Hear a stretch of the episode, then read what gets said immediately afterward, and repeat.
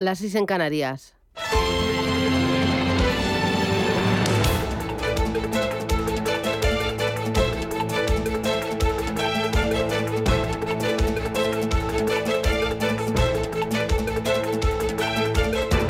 Capital Intereconomía, con Susana Criado.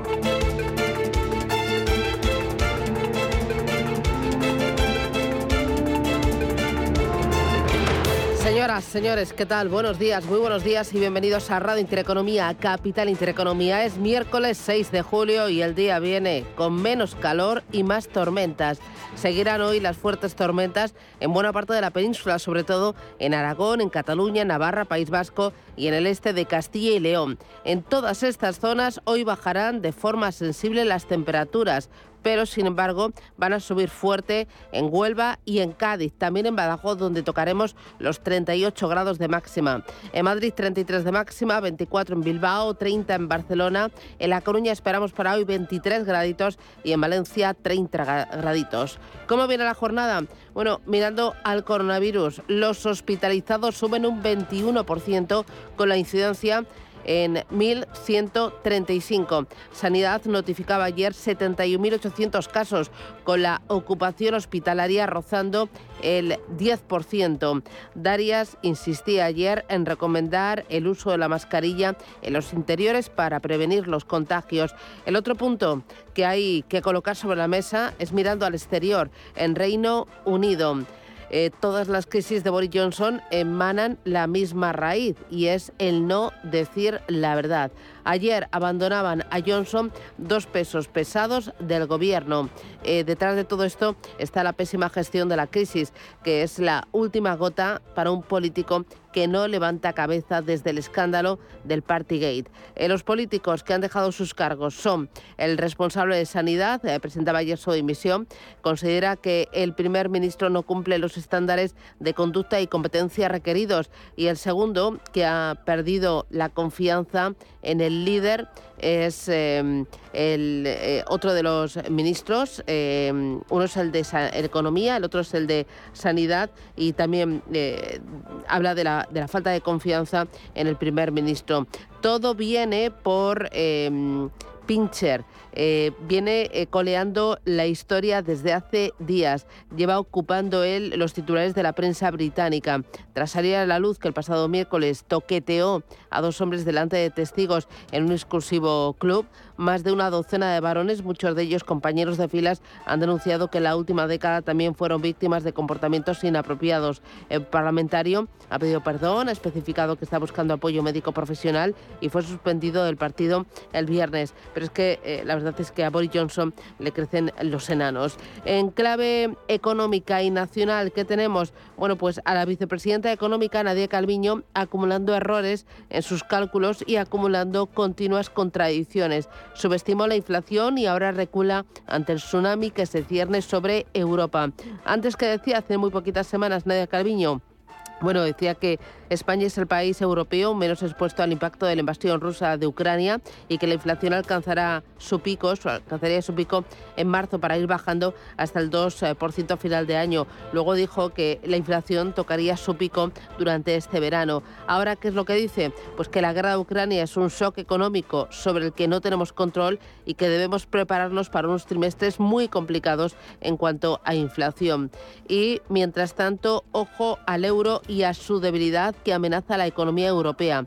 La fragilidad de la economía europea frente a la norteamericana, la guerra en Ucrania y las diferencias de política monetaria entre la Reserva Federal y el Banco Central Europeo no dan tregua al euro. Tanto es así que la divisa comunitaria toca mínimos de 20 años al cotizar a 1,02 dólares. El hecho de que el euro no frene su depreciación frente al billete verde es peligroso para la eurozona, ya que encarece las importaciones. Esto llega además en muy mal momento debido al récord de los precios de la energía, ya que grava las compras de gas y petróleo denominadas en dólares. Perjudica además a sectores afectados por las presiones inflacionistas como la industria, por su mayor demanda. Eh, y un euro débil, por lo tanto, supone una amenaza añadida que acerca a Europa a la recesión. Hay otro punto que nos debe preocupar y es el tema de las hipotecas y el inmobiliario. ¿Sabía usted que el volumen de hipotecas contratadas se está ralentizando? El último mes con datos disponibles es abril y han crecido solo un 4,5%, mientras que en el resto de meses venían creciendo a doble dígito. Esta desaceleración irá a más en la segunda parte del año, hasta el punto de darse un descenso efectivo en la demanda de entre el 15 y el 20%. La inflación récord es eh, la causa pero no es la única porque está detrás la subida de tipos de interés por parte del Banco Central Europeo. El Euribor ya está reflejando ese endurecimiento de la política monetaria, lo que encarece a los créditos. Hay muchas más cosas, el día está arrancando, vamos a por él. Es miércoles, gracias, bienvenidos, titulares.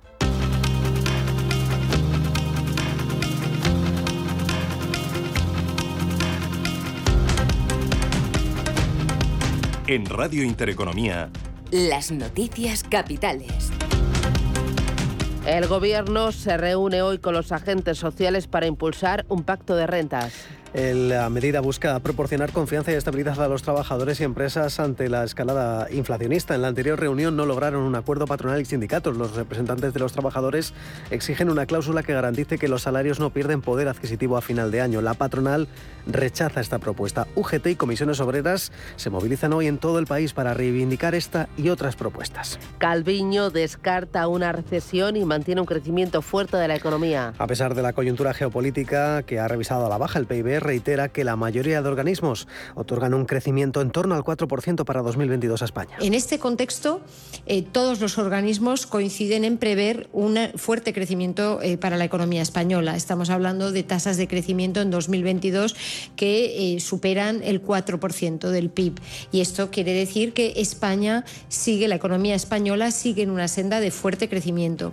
Y las noticias que hemos tenido esta semana con los datos de afiliaciones a la Seguridad Social del mes de junio confirman el extraordinario comportamiento del mercado de trabajo, que a diferencia de crisis anteriores está llevando a una intensa creación de empleo y además empleo de más calidad. Yolanda Díaz pide una reunión urgente de la coalición de gobierno tras el choque por el gasto en defensa. El Ejecutivo se comprometió a aumentarlo hasta alcanzar el 2% del PIB. El primer paso se dio ayer con la aprobación en el Consejo de Ministros de un crédito de mil millones de euros sin la aprobación del Congreso. La ministra de Trabajo defiende un debate interno entre ambas formaciones. Ahora mismo, desde Unidas Podemos, acabamos de pedir la convocatoria urgente de la Comisión de Seguimiento de la coalición. ¿Para qué? Pues para hablar con serenidad de los temas por los que ustedes me están preguntando. Incrementar el presupuesto de defensa en nuestro país al 2% supone aumentar el gasto militar hasta 22.000 millones de euros. Nosotros creemos que eh, este es un debate que la sociedad española tiene que dar con tranquilidad. El compromiso con la OTAN requiere doblar el presupuesto actual hasta el 2% del PIB. Sánchez fijó el año 2029 como horizonte, aunque no ha dado detalles de cuánto aumentará esta partida cada año. Feijó urge a Sánchez a modificar los presupuestos para evitar una crisis como la de 2008. Considera que las cuentas públicas son irreales y pide adaptarlas a la ralentización económica prevista y al gasto en defensa comprometido en la cumbre de la OTAN ya no estamos hablando de síntomas, estamos hablando de hechos claros que nos dirigimos todavía con mayor intensidad a una profundísima crisis económica. Mientras el gobierno niega las evidencias y mira hacia otro lado, tal como hizo el gobierno socialista en el año 2007. El líder del PP propone medidas fiscales como solicitar a la Unión Europea la suspensión del impuesto a los hidrocarburos o recortar ministerios. En la agenda del día hoy conoceremos la producción industrial en España y las ventas minoristas en la zona euro.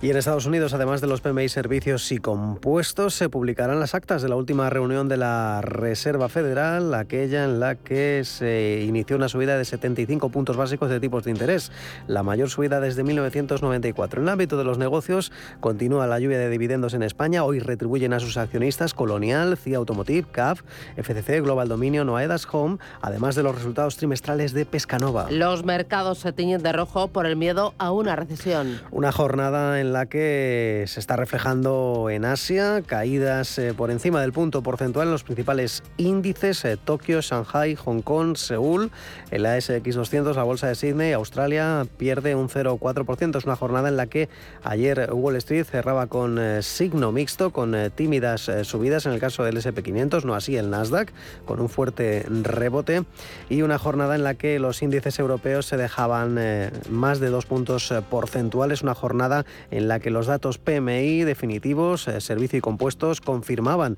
la desaceleración de la actividad en el mes de junio. Un IBEX 35 que se mantenía en línea con el resto de plazas del viejo continente caía un 2,5%, perdía los 8.000, comenzará la sesión desde los 7.000, 7.959 puntos.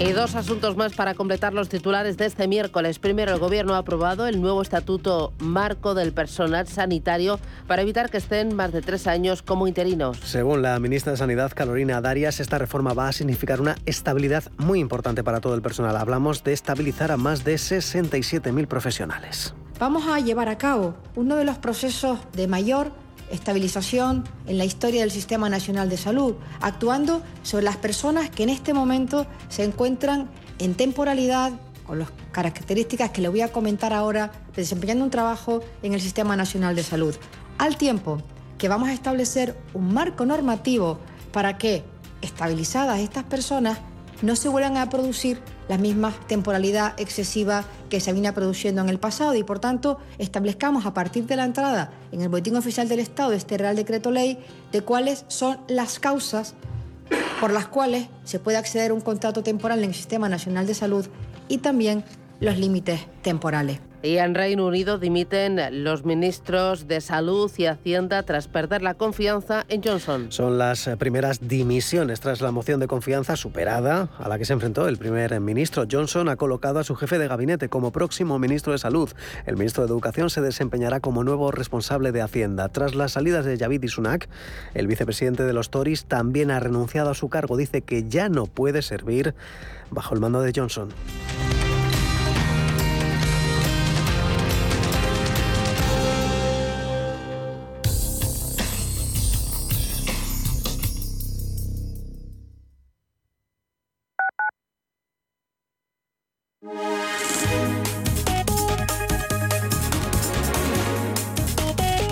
Alliance Bernstein, comprometidos con la sostenibilidad y el cambio climático, les ofrece la información del tiempo. En el norte se esperan cielos nubosos con probables chubascos y tormentas. En el resto de la península predominarán los cielos poco nubosos, en Baleares intervalos de nubes altas sin descartar alguna tormenta aislada y en Canarias intervalos nubosos en el norte de las islas. Las temperaturas bajarán en la mayor parte de la península y del archipiélago balear y podrán subir ligeramente en el extremo sureste peninsular. Se esperan que las máximas sigan siendo superiores a los 35 grados en Andalucía. Alliance Bernstein, comprometidos con la sostenibilidad y el cambio climático, les ha ofrecido la información del tiempo.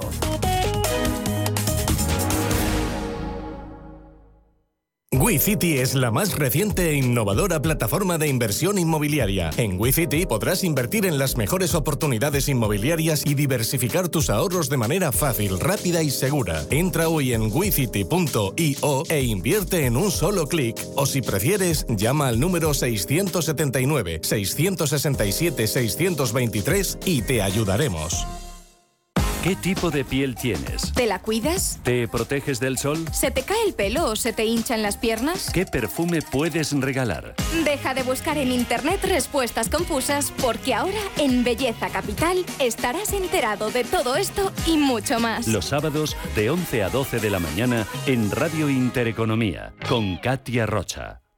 Prístino es una casa de comidas contemporánea situada en el Paseo de Eduardo Dato 8 de Madrid. Nuestra carta incluye platos madrileños tradicionales y se completa con sugerencias del día, carnes y pescados, callos, verdinas, potajes, pisto, rabo de toro. Contamos con una amplia terraza. Prístino, Eduardo Dato 8. Reservas en el 91 737 3640 y en restauranteprístino.com. Si te gusta el séptimo arte, Vivir de Cine es tu programa. Dirigido y producido desde Hollywood por José Ignacio Cuenca y presentado por María Ayer. Toda la actualidad del cine, estrenos, festivales y críticas sin olvidar los clásicos. Los jueves, de 10 a 12 de la noche. Y los viernes, de 12 y media a 2 y media de la madrugada, Vivir de Cine, en Radio Intereconomía. La dirección de Radio Intereconomía no se responsabiliza ni comparte necesariamente las opiniones y consejos de sus colaboradores o las realizadas por terceros ajenos a este programa.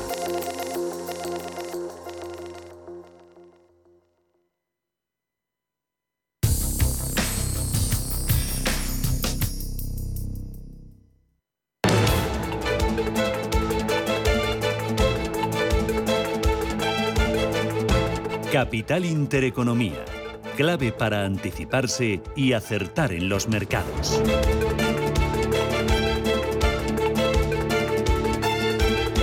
Hola Luz, la tecnológica de energía verde, patrocina este espacio.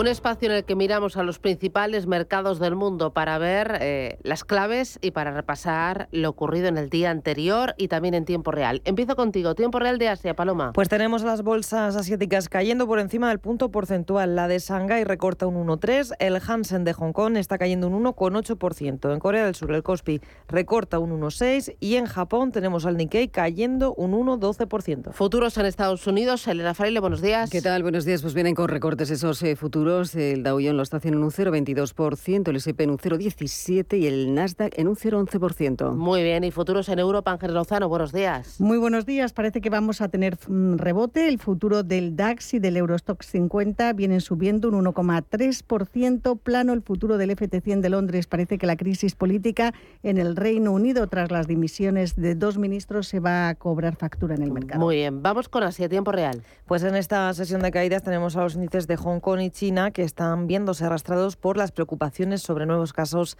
de coronavirus en Shanghái que podrían poner en riesgo nuevas restricciones. Según la Comisión Nacional de Sanidad, anunciaba la detección ayer martes de 141 nuevos casos de coronavirus en el día. Si hablamos de compañías en Tokio, las acciones de las compañías de materias primas Mitsui y Mitsubishi están cayendo con fuerza. En el caso de Mitsui se dejan un 5,7%, Mitsubishi recorta también casi un 5, un 4,97 después de que el expresidente ruso Dmitry Medvedev amenazara con cortar el suministro de petróleo y gas a Japón. Y es que el ex primer ministro ha dicho que Japón será expulsado del proyecto de desarrollo de petróleo y gas natural Sajalín 2 en el extremo oriente ruso si se, pone, si se impone un límite al precio del crudo ruso tal como propuso el primer ministro nipón. En un comentario publicado en Internet, el ex primer ministro ruso ha dicho también que Japón no va a obtener petróleo y gas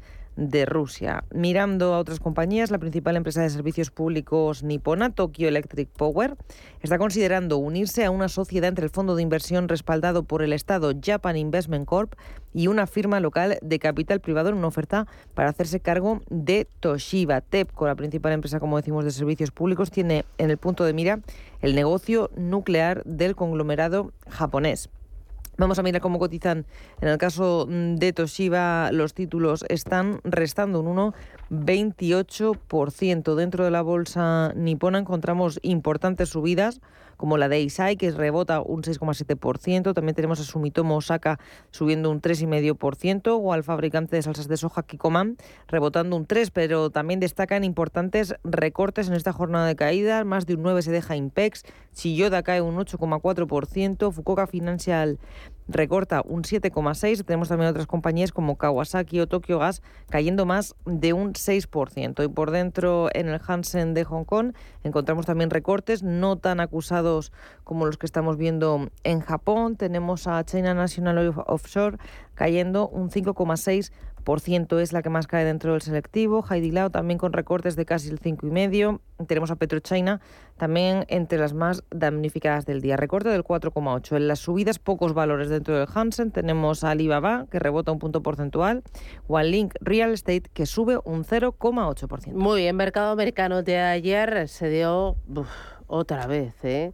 Alta volatilidad y miedo a la recesión está encima de la mesa. Pues sí, está encima de la mesa. Por eso Wall Street cerraba en terreno mixto debido a esas preocupaciones de los inversores sobre esa posible recesión en Estados Unidos. Es que el mercado estadounidense busca recuperarse después de una primera mitad del año difícil, pero le cuesta hacerlo.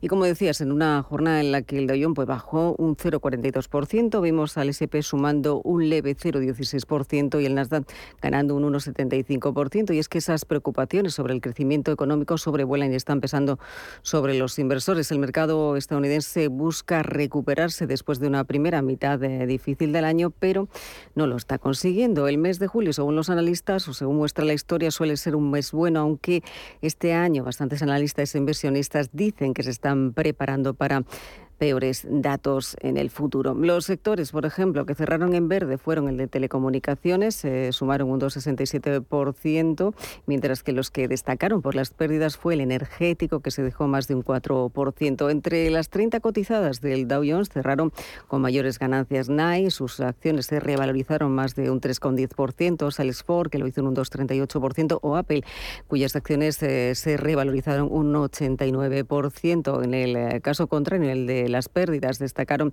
eh, los descensos de Chevron, que se dejaron esas acciones más de un 2,63%. Y se deja notar también esos miedos a la recesión económica, o se dejó notar en este caso en el precio del petróleo, que cerraba por debajo de los 100 dólares el barril West Texas, algo que no se producía desde principios del mes de mayo. En la jornada también vimos el rendimiento del bono del Tesoro a 10 años descendiendo un 2,82%. El oro también cotizó a la baja y el dólar se reforzaba frente al euro. Muy para el día de hoy, hoy Se va a animar la jornada con esos datos de PMI de servicios del mes de junio, encuestas Hall de empleo, el índice ISM no facturero y también eh, de junio esas actas de la reunión de la FED y las reservas semanales de crudo. Y por cierto, que ha sido noticia en este caso, Jeff Bezos. Parece que el gobierno le ha contestado a lo que él eh, produjo el pasado 12 de julio en un Twitter. Decía mm, el gobierno, dice el gobierno, escribió, pues le ha respondido el gobierno de Estados Unidos, dice que está completamente en desacuerdo con Jeff Bezos quien criticaba entonces ese llamamiento del presidente de Estados Unidos, Joe Biden, a las empresas eh, para que bajaran ese precio del combustible para los consumidores. Pues bien, lo decía Jeff Bezos y le ha respondido el gobierno norteamericano. Muy bien, miramos ahora al mercado europeo, a la renta variable española. Cuéntame las claves, Ángeles, eh, ¿qué estás mirando ya para el día de hoy? Hoy eh, vamos a mirar muy de cerca el euro, que ya saben que ayer eh, tocaba mínimos de 20 años. Además, vamos a conocer la producción industrial de mayo que publica el INE en nuestro país. También conoceremos ventas minoristas en la zona euro, inmobiliaria colonial, descuenta dividendo de 0,06 euros por título y otro extraordinario de 0,17 euros. Pescanova presenta resultados y tenemos un estreno en BME Growth. In Home Prime Properties se incorpora a este mercado. Muy bien. En el día de ayer, caídas para todas las plazas del viejo continente. El euro y su debilidad duele, pero también esa amenaza de una recesión. Eso es lo que está detrás de las fuertes ventas que vimos en la jornada precedente, subidas al inicio de la sesión que le permitían al IBEX incluso superar en algún momento puntual los 8.200 puntos, pero al cierre la caída fue del 2,48, por lo tanto perdemos esa cota psicológica, 7.959 puntos, es el nivel más bajo desde el mes de marzo. Las empresas cíclicas, las ligadas a las materias primas y los bancos mucho, muchos puntos al IBEX 35. Repsol se dejó un 6,21%. CaixaBank se dejaba un 5,6% y Sabadell perdía un 5,5% en una jornada en la que conocimos ese PMI compuesto que se situó en 52 puntos, una décima por encima de la primera estimación, pero un dato claramente inferior a lo esperado que hace pensar a muchos que la recesión está a la vuelta de la esquina. Los mejores encabezados por Celnex ante la posibilidad de que Deutsche Telekom resuelva en breve la venta de sus torres de comunicaciones. Celnex es una de las candidatas a la compra, subió un 1,56. Vimos también a Telefónica avanzar un 0,16%. En las otras bolsas europeas, caídas todavía mayores. El DAX se dejó un 2,9, París un 2,7, Milán tres puntos porcentuales y el FT100 de Londres un 2,86. Veremos hoy la crisis de gobierno, ¿no? Veremos hoy que el FT100, la dimisión, de esos dos ministros, lo que pone a Boris Johnson todavía más contra las cuerdas. Y veremos eh, cómo evoluciona el euro en los mercados de divisas. Se desinflaba ayer hasta 1,02 dólares, cada vez más cerca de la paridad. Escuchamos a Jorge del Canto, director de formación de Merisa Patrimonios. Lógicamente que el dólar esté alto perjudica y a que eh, e impide que la inflación pueda pueda reducirse y por lo tanto podemos ver algún tipo de medida por parte de los bancos centrales en el sentido de defender la moneda. Y es curioso porque aquí entraríamos una contradicción. ¿De qué forma se puede defender la moneda? Pues adquiriendo deuda soberana europea, adquiriendo deuda en euros, o sea, buscando la inversión en euros en detrimento del dólar. Ahora es momento de echar un vistazo al ecosistema cripto y qué es lo que tenemos. En tiempo real vemos que Bitcoin está en 20.087 dólares, apenas baja un 1% frente al mm, día de ayer. Ethereum en 1.134 dólares, cae un 1,50%. Y Tether, otra de las eh, criptomonedas, otro de los activos digitales más seguidos, lo tenemos en 0,99, prácticamente plano frente al día de ayer. Varias cositas a tener en cuenta en el ecosistema cripto. Uno, el volumen de trading de Bitcoin se hunde más de 2 billones en el segundo trimestre de este año. Debido a la fuerte caída de los precios de las criptomonedas, el volumen de las operaciones de Bitcoin entre abril y junio de este año ha sido una vez y media inferior a la del segundo trimestre del año 2020. 21. Más eh, cosas importantes. Em, la comunidad de Tonardo Cash ha rechazado la propuesta para diversificar su tesorería. Hackers robaron dos eh, millones de dólares. Eh, en criptomonedas en el primer trimestre de 2022, 2.000 millones. Y ojo también a la bitcoinera que instala cajero automático de Bitcoin en un centro comercial en Honduras. Hay otro asunto importante, lo contamos en Crypto, que destaca que los bancos podrían mantener el 1% de sus reservas en Bitcoin y que mercados de Latinoamérica se encuentran alertas de amenazas ante las amenazas de, de recesión. Son las últimas noticias, los asuntos más importantes en el ecosistema cripto que les contamos aquí en Capital Intereconomía. Hola Luz, la tecnológica de energía verde, ha patrocinado este espacio. Número uno mundial en el ranking ESG de compañías eléctricas. Marca mejor valorada del sector. Primera opción del consumidor a la hora de contratar electricidad. ¿Y ahora? Ahora en Hola Luz lideramos una revolución para transformar 10 millones de tejados en energía 100% verde para el mundo. Es la revolución de los tejados. Hola Luz. Papá, comprar lotería está desfasado. ¿Y si nos compramos una parcela en el metaverso? El futuro es digital. En Fundación Telefónica te ayudamos a formarte para ese futuro. Aprende Big Data, ciberseguridad e inteligencia artificial. Ven a 42. Los campus de programación gratuitos sin límite de edad con un 100% de empleabilidad. Infórmate en fundaciontelefónica.com o visítanos en Madrid, Barcelona, Urduliz y Málaga. Un banco que cuenta con la experiencia de su equipo pero está libre de herencias es singular. Un banco que, además de sólido, es ágil, es singular. Un banco que utiliza la tecnología para entender a sus clientes, pero que sigue abriendo oficinas y contratando banqueros, es singular.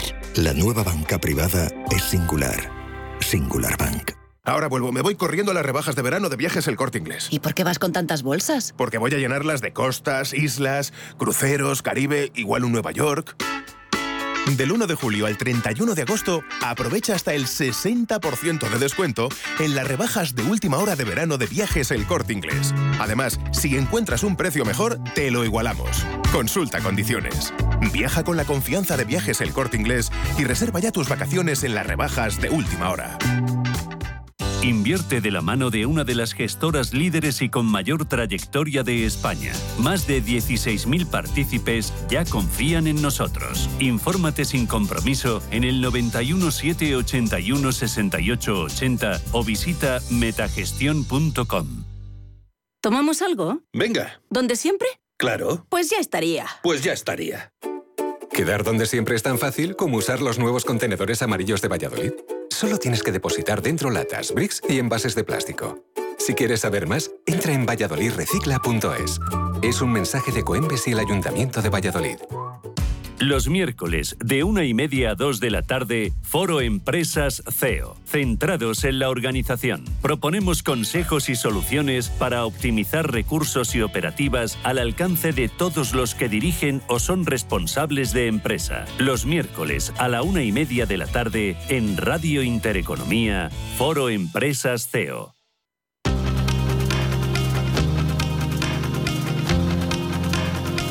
Está pasando.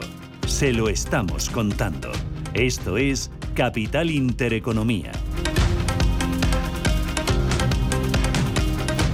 Son las 7 y 30 minutos de la mañana, 6 y 30 en Canarias y a esta hora del miércoles hay más noticias destacadas. Empezamos. Los trabajadores de Mercedes-Benz en Vitoria desconvocan la huelga prevista para hoy. El Endacari, Íñigo Urcuyu, viaja a Alemania para reunirse con la dirección de la multinacional y apoyar una posible inversión de 1.200 millones de euros en la factoría. El precio de la luz para clientes con tarifa regulada supera los 226 euros megavatio hora. Aún así supone una bajada de más del 2% respecto a ayer. La ministra para la Transición Ecológica, Teresa Rivera, afirma que la bajada de la luz por el tope del gas empezará a notarse en la factura de julio. El Parlamento Europeo vota hoy si las plantas nucleares deben considerarse sostenibles. El Partido Socialista votará en contra de que esta energía se incluya en la taxonomía verde. Excel Tour presenta hoy sus resultados del sector del segundo trimestre del año y sus nuevas perspectivas para el verano y cierre del año. España ya ha recuperado a 8 de cada, de cada 10 turistas en mayo y roza los niveles de gasto anteriores a la pandemia. El número de españoles ricos que ganó más de 600.000 euros en 2020 bajó un 6,7% respecto al año anterior. A pesar de la caída entre los años 2007 y 2020, este colectivo ha crecido un 5%. Y Abengoa recurre el auto de liquidación y presenta una oferta vinculante de RCP y Sinclair. Se comprometen a invertir en el grupo más de 200 millones de euros. SACIR es una de las tres empresas que optan a la adjudicación de la nueva contrata de limpieza y gestión de residuos de la ciudad de Alicante, que salió a licitación con un presupuesto de partida de más de 347 millones de euros para los próximos ocho años. Si necesitas una tasación oficial para solicitar una hipoteca, para una herencia, para conocer el valor de tu patrimonio, tu empresa es Global, con V de valor. Somos una firma líder en tasaciones oficiales homologadas y en servicios integrales de valoración, ingeniería y consultoría inmobiliaria, con más de 35 años de experiencia, rapidez online, rigor y garantía de servicio. Recuerda, Global se escribe con V de valor. Global.es. Si caminas solo, irás más rápido. Si caminas acompañado, llegarás más lejos. Luna Sevilla es su asesor patrimonial de referencia. Prestando nuestros servicios como agentes de Caser Asesores Financieros, somos una empresa con amplia experiencia profesional y una clara apuesta por la formación de calidad, la información transparente y objetiva y por el asesoramiento financiero personalizado y continuado. Si desea más información, visite lunasevilla.es o llámenos al 91 762 3442. Si adelanto mi regalo de cumpleaños entre el 25 de junio y el 31 de julio y aprovecho el 35% de descuento en las rebajas del corte inglés en serum, contorno de ojos y crema de noche, estaré poniéndome años y a la vez quitándomelos. Las rebajas del corte inglés. Todo lo que quieres, por mucho menos. Hace calor. Bontobel Asset Management. Calidad suiza con el objetivo de obtener rendimientos superiores a largo plazo. En Bontobel Asset Management siempre estamos a la vanguardia de las inversiones activas en bonos y acciones. Para más información, entre en nuestra página web bontobel.com barra am. Bontobel Asset Management, su especialista global en fondos de inversión. Vale que lo compres online con lo último en ordenadores. Y que lo conserves en un frigorífico No From, Digital Fries, eh, no sé cuántos. Ellos a lo suyo, a ser lo que han sido siempre. Un exquisito jamón cocido y un exquisito fuego. Yo soy de 1954. 1954 del Pozo. Que lo bueno nunca cambie. Mercado de divisas, la actualidad del euro, el dólar, la libra y todo el mercado forex. Un programa presentado por Raúl Castillo. Elige tu propio camino en el mundo de la inversión. Mercado de divisas, los miércoles de 2 a 3 de la tarde en Radio Intereconomía.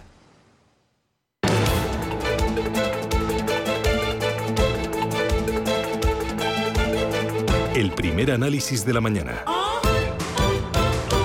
con José María Luna, que es socio de Luna Sevilla Asesores Patrimoniales. José María, ¿qué tal? Buenos días.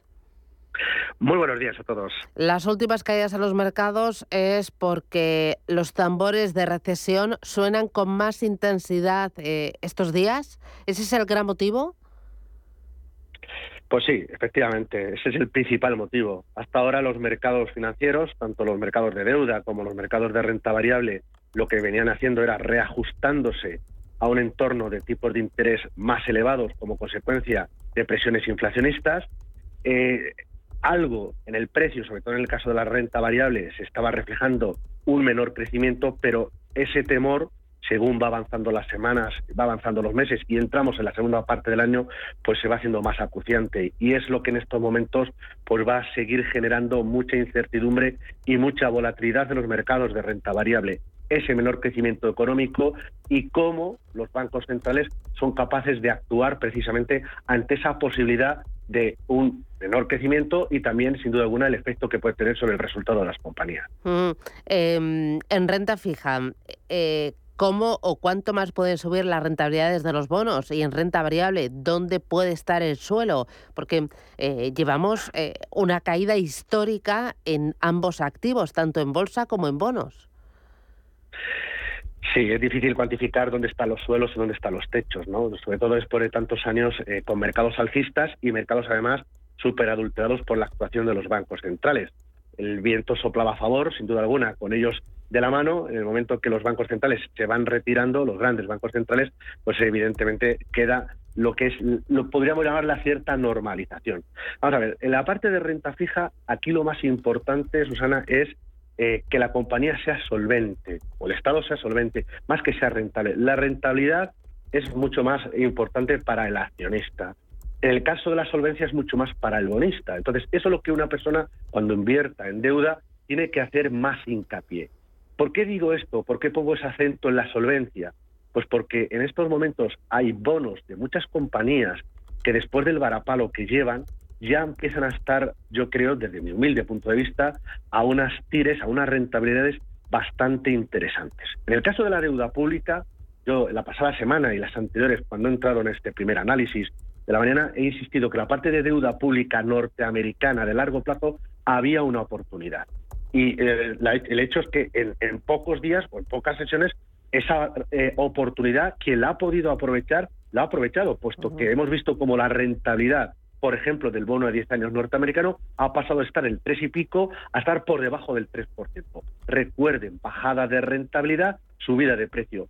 ¿Sigue habiendo recorrido en la deuda pública de largo plazo norteamericana y en algunos casos europea? Sí. ¿Por qué? Pues porque en estos momentos lo que más se está hablando es recesión económica y entonces eso sí se deja notar mucho en los tipos de interés del más largo plazo. En la parte corporativa, la deuda corporativa también si se, si, se sabe elegir bien. Evidentemente todavía puede quedarle ciertos, eh, ciertas turbulencias a los mercados de deuda corporativa. Pero vamos a ver, ya insisto, es que hay bonos de Repsol, por poner ejemplos, o de otras compañías españolas que en estos momentos las tires sí están pagando. Es decir, la renta fija a lo mejor no es fija, como se ha venido demostrando, pero empieza a dar rentabilidad e incluso superior a lo que es en estos momentos eh, la inflación. En el caso de la renta variable, ya es otra historia. Sobre todo eh, porque ahora, con la campaña de resultados de las compañías, lo que hay que estar más centrado es qué rentables son ahora y qué rentables van a ser en los próximos meses con un escenario de márgenes que se estrechan por la parte de los costes, pero también por la parte de los ingresos. Me gusta saber, o nos gustará saber, cuáles son las indicaciones del consejeros delegados, eh, delegados directores generales, directores financieros, etcétera, etcétera. Lo cual en la bolsa todavía puede haber turbulencias. Ahora bien, hay mercados, como puede ser en Asia, donde las cosas, insisto, una semana más, sí están empezando a cambiar y donde nosotros sí estamos empezando a ver oportunidades. Eh, en Asia, eh, ¿me estás hablando más China o Asia en su conjunto? Y me hablas de renta variable y también de renta fija. La parte de renta fija es curioso porque lo que está haciendo el mercado chino y, asiático en su conjunto es muy parecido a lo que puede ocurrir en Estados Unidos.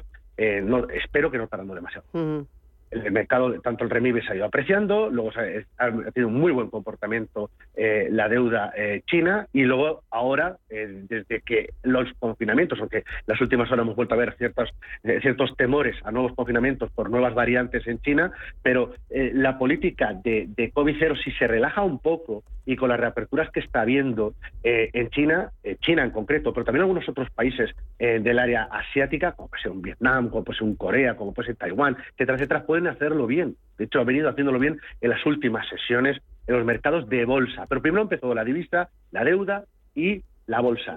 Vean el, si puede haber cierto paralelismo en el caso de Estados Unidos. Divisa, dólar apreciándose, la renta fija y lo que nos queda es cuándo encontraremos la bolsa. Pero en Asia, sí, China, pero también la India. ¿Por qué no? Eh, me interesa también la debilidad del euro y la fortaleza del dólar. ¿Esto cómo puede afectar a las distintas estrategias de inversión, tanto en renta variable como renta fija? ¿Es imprescindible no cubrir ahora mismo la divisa si invertimos en Estados Unidos?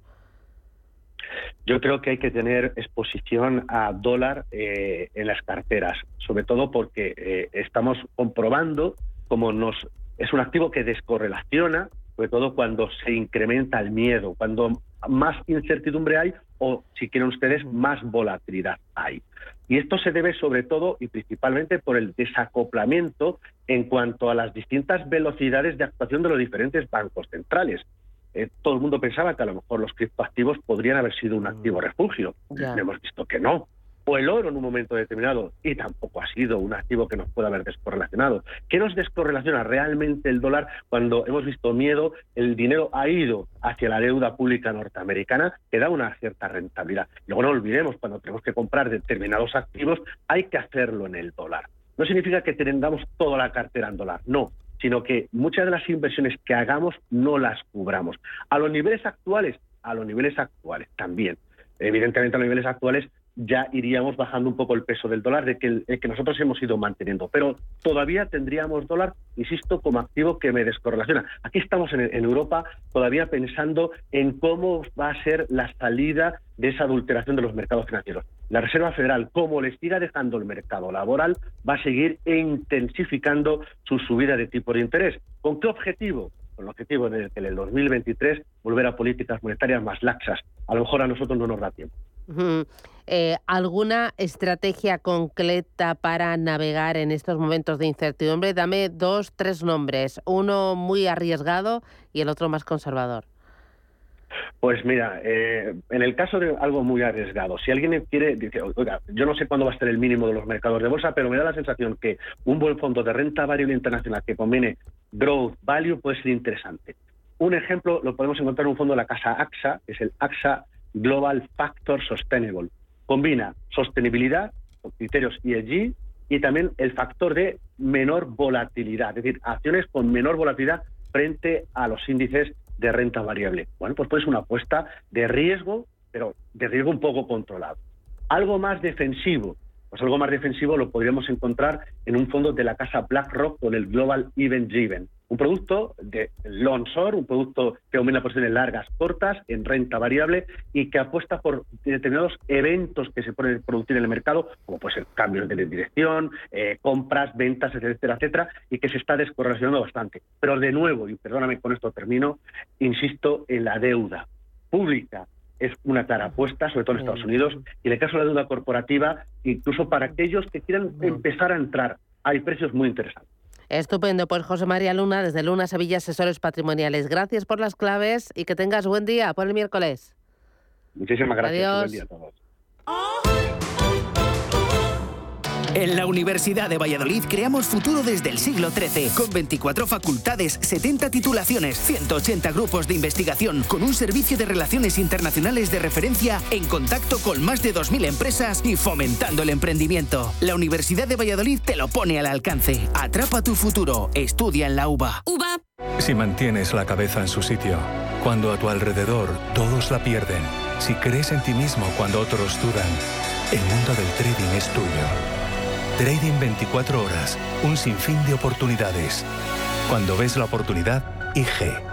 Todas las operaciones conllevan riesgo. 76% de las cuentas de inversores minoristas pierden dinero en la negociación de CFD con este proveedor. Debe considerar si comprende el funcionamiento de los CFD y si puede permitirse asumir un riesgo elevado de perder su dinero. Fíjate, 50% en ropa de cama, mesa y baño en las rebajas del corte inglés. Mira qué bien, que estaba yo pensando en regalarle algo a nuestra casa por su cumpleaños. Las casas no cumplen años. Eso lo dirás tú. Del 23 de junio al 31 de agosto. Las rebajas del corte inglés. Todo lo que quieres, por mucho menos. Hace calor, hace calor. ¿Buscas oportunidades de inversión en Estados Unidos? Futuros y opciones sobre el SP500, Dow Jones, Nasdaq 100. Contratos tan populares como los microfuturos oro y plata. Entra en ebroker.es y descubre los futuros y opciones de CME Group. ebroker.es. Reinventando el trading. Producto financiero que no es sencillo y puede ser difícil de comprender. De febrero a septiembre, disfruta de las edades del hombre en el Camino de Santiago. 100 obras de arte en Carrión de los Condes y Sahagún. ¿Y tú? ¿Cuándo vienes? Junta de Castilla y León. En Radio Intereconomía nos adelantamos al futuro con My Economy. My Economy, una iniciativa que da voz a los nuevos mercados descentralizados. Bitcoin, criptoactivos, metaverso, NFTs. My Economy, de lunes a viernes de 3 a 4 de la tarde. My Economy, el espacio cripto de Radio Intereconomía.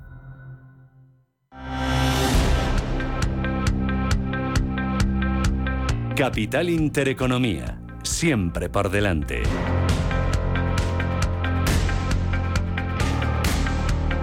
Vamos a ir con los diarios. Primero prensa económica y después prensa generalista. ¿Qué traen? Pues comenzamos con la prensa económica, con la portada del diario Cinco Días, que esta mañana apunta a esa pugna final entre Celnes y KKR por esas torres de Deutsche Telekom. Y es que la compañía alemana tomará esta semana una decisión sobre esa operación estimada en 20.000 millones de euros. Eh, entre las dos opciones dicen que la oferta de la española con Brookfield es industrial, mientras que la de KKR es financiera. Es un asunto del que se habla también en la portada del diario El Economista. Dice sobre este asunto que KKR adelanta a en la puja por las torres de Deutsche Telekom, aunque en su principal titular muestra o habla en este caso del IPC, dice que asegura ya un gasto extra en las pensiones de 13.000 millones de euros. Y es que las previsiones sobre la inflación media de 2022 pasan de 6% a rebasar el 8%. Y en la portada del diario Expansión esta mañana, el sector eh, hotelero en este caso es el protagonista. Melia Barceló, Río y NH adelantan, dice, su recuperación y esperan cerrar este mismo año en niveles prepandemia. Es que tras la crisis por el confinamiento, las grandes eh, hoteleras están volviendo a la normalidad antes de lo previsto gracias a esa demanda embalsada y son optimistas de cara al año que viene, aunque reconocen que la inflación retraerá la demanda tras el verano y afirman que pese a la subida de las tarifas, los altos costes irán o están erosionando los márgenes, dicen, del sector. Entre otros asuntos también se habla en esta portada de Credit Agricole, dice que quiere engordar el tamaño de su financiera con compras y también se habla de Global Via. Dice que quiere un gigante con Interbus y con Go iHit. Y en la portada del diario Cinco Días, entre otros asuntos, también se habla de cómo Calviño advierte de que no moverá el 2,9% de déficit en 2025 y también se habla del riesgo de recesión que lleva el euro a mínimos con el dólar desde el año 2002. Y un asunto más sobre Bengoa dice que la matriz de Bengoa pide una quita del 97% de la deuda de sus acreedores. En la portada del economista también en portada muestra a Acciona como protagonista. Dice que impulsa eólica flotante en Italia con más de 1.600 millones de euros. Y un asunto más sobre la Comisión Europea porque va a facilitar la salida a bolsa de startup por 47.000 millones de euros. Va a regular el uso de las stock option en las plantillas. Es que presentaba precisamente Bruselas ayer ese, nueva o esa nueva agenda de la innovación con esas 27 medidas para impulsar el emprendimiento y el desarrollo tecnológico. Y saltamos eh, ya a la prensa general generalista, donde esta mañana muestra en portada, en el caso del diario El País, también lo hacen otros diarios, como el Gobierno aplaza esa reforma fiscal eh, completa ante las dudas eh, con la economía. Y es que Hacienda dice que se harán ajustes con,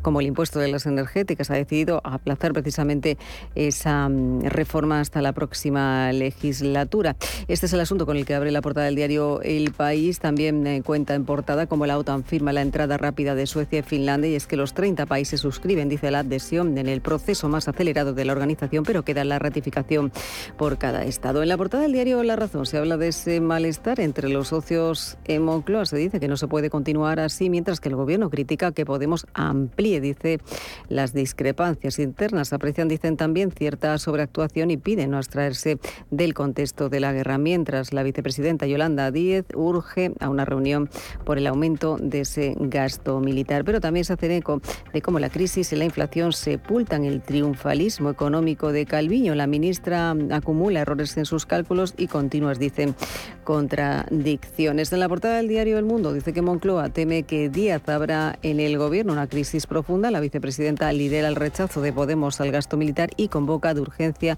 al PSOE para revisar la coalición. Y también se habla en este caso de cómo lleva hasta Reino Unido, de cómo Johnson se encuentra en una situación límite tras la dimisión de dos de los pesos pesados de su gobierno. En el periódico de Cataluña habla de que Fomen prevé un otoño de turbulencias económicas. El Cinzan de la patronal recomienda aplazar el debate sobre la reforma fiscal y en la portada de la vanguardia leemos cómo Sánchez y Díaz se enfrentan por el gasto en defensa. En la portada, en la segunda portada del diario ABC habla de que Bruselas le da otro año al gobierno para formular un plan de ajuste fiscal. Dice que España eh, exige a España que garantice una consolidación y una reducción gradual y creíble de la deuda a partir del año 2024. Y en su principal eh, titular, este diario, el diario ABC, lleva en portada o tiene como protagonista al expresidente, a Felipe González. Ayer eh, intervenía en, en, los cursos de la Universidad Internacional Menéndez y Pelayo y dejaba un titular que han eh, rescatado casi todos los medios. No me suena DIN, de que Felipe González muestra o ha mostrado su desacuerdo con esa ley de memoria democrática pactada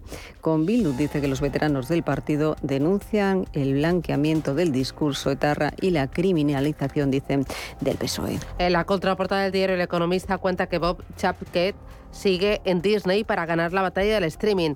Tras despedir a Peter Rice, director de contenidos de entretenimiento, el Consejo renueva al CEO por otros tres años en busca de suscriptores para sus plataformas. Dice que el tiempo dirá si el despido de Rice fue un acierto o si Chapek le echó en brazos del enemigo. Chapek lleva casi 30 años en Disney y ha tenido a su cargo los parques y objetos de consumo.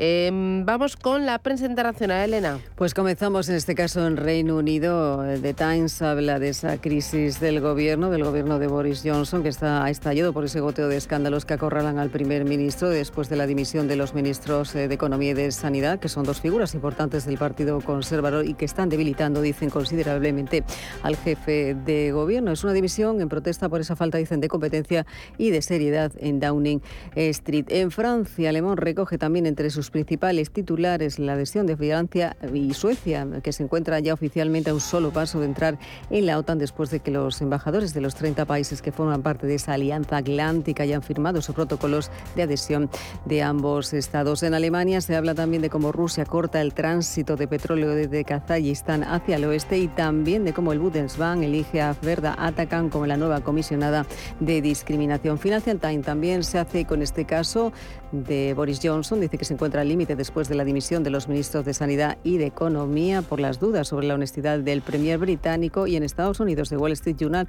habla sobre esos temores de recesión y también de desaceleración de la demanda que hacen que el petróleo West Texas haya caído por debajo de los 100 dólares. Y también se hace eco de cómo los hogares estadounidenses están comenzando a echar mano de una enorme cantidad de ahorros que acumularon durante los dos primeros años de la pandemia para hacer frente, dicen, a la inflación.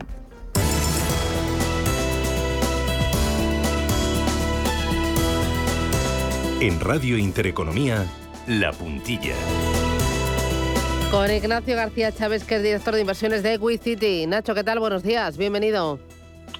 Hola, ¿qué tal, Susana? Buenos días. Eh, a ver, tenéis en marcha una oportunidad muy interesante, es en Marbella. Háblame de ella, por favor. Sí, pues publicamos ayer por la mañana, bueno, a media mañana, una oportunidad nueva en, en Marbella, que va a consistir en la construcción de una villa en San Pedro de Alcántara, eh, una villa que tendrá algo más de 400 metros sobre una parcela de cerca de 600 metros y el proyecto, eh, WeCity va a participar en el proyecto haciendo un préstamo a la promotora de 600.000 euros en esta primera fase a un 9% anual con garantía hipotecaria en primer grado. Nos vamos a alargar un plazo máximo de 18 meses con pago de intereses a vencimiento y a los 5 o 6 meses el promotor podrá activar otra segunda fase hasta alcanzar el millón cien, es decir, podrá activar una segunda fase de unos 500.000 euros con un total de 1.100.000 euros en el préstamo sobre una garantía que tiene una tasación de hipótesis terminada a la villa de un millón, cerca de un millón ochocientos mil euros.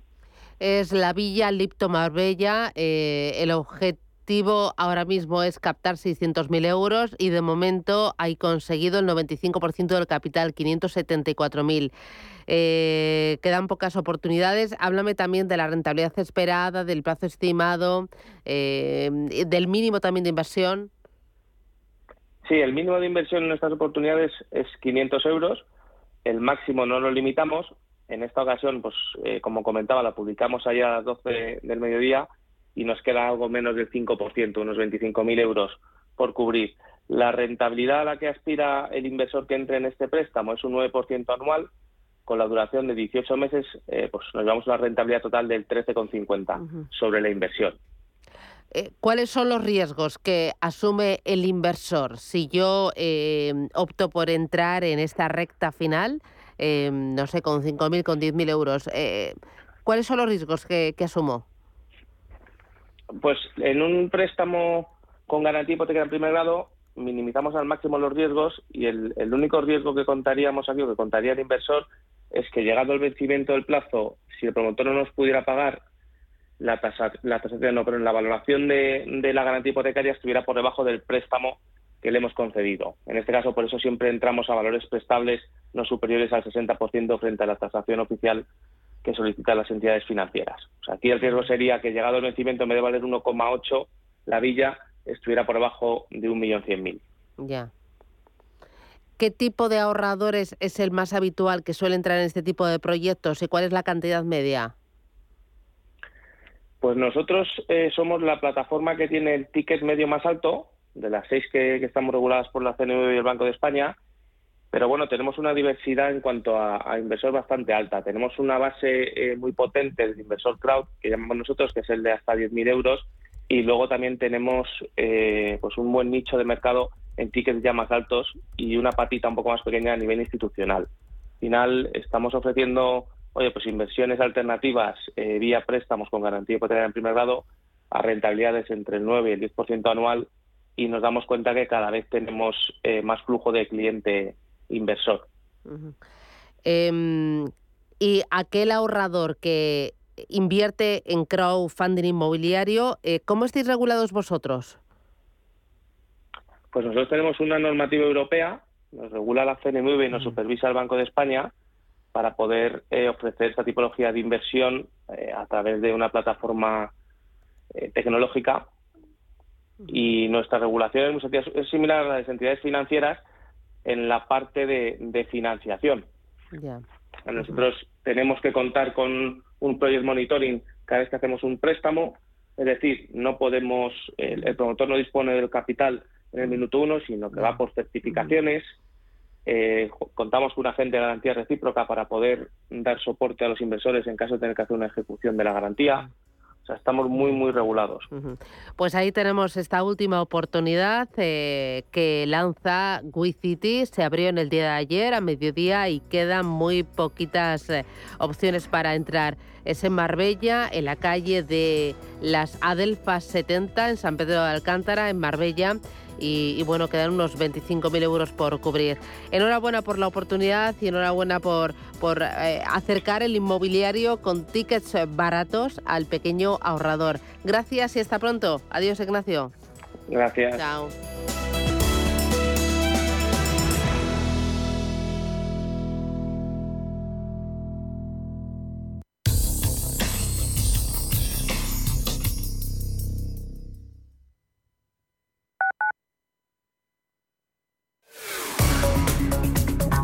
57 minutos de la mañana, ¿cuál es la situación de las vías de la capital? Char Alcázar, buenos días. Nos encontramos inmersos en una hora punta que ya recorre todo el arco este de M30, al menos entre el nudo sur y, el puente de ventas dirección norte. Más arriba también dificultades entre el nudo de La Paloma y el de Manoteras, entre el nudo de Colmenar y el nudo norte y en la parte oeste tráfico lento por toda la ribera del Manzanares. También una hora punta que ya afecta a todas las entradas a la ciudad y a varios puntos del interior. Es el caso de Cea Bermúdez y José Abascal, los bulevares, parte de los bulevares al menos entre Carranza, Sagasta, Génova, Plaza de Colón o el eje Prado Recoletos, dirección norte. Cuidado, que como te descuides, entras por el arco de la estrella y sales por la puerta de Alcalá. Porque ahora acercamos Extremadura y Madrid. Descubre tiempos y precios increíbles. Ahora con Renfe mejoramos tu viaje. Consulta condiciones en renfe.com. Renfe, tu tren. Inversiones inmobiliarias Grupos Eneas, cesiones de créditos, inmuebles en rentabilidad, compra, reforma y venta. Infórmese en el 91 639 0347 o en info@eneas.com. Inversiones inmobiliarias Grupos Eneas. En el Soto de la Moraleja, restaurante Kionan Sui, de comida peruana, cantonesa y chifa, con una gran variedad de sabores y aromas que te dejarán boquiabierto. Junto al restaurante Inari Moraleja, calidad y satisfacción garantizada. Restaurante Kionan Sui, reservas y pedidos en el 910090830 o grupoinari.es. Te esperamos. Los mercados financieros, las bolsas más importantes Información clara y precisa. Esto es Radio Intereconomía.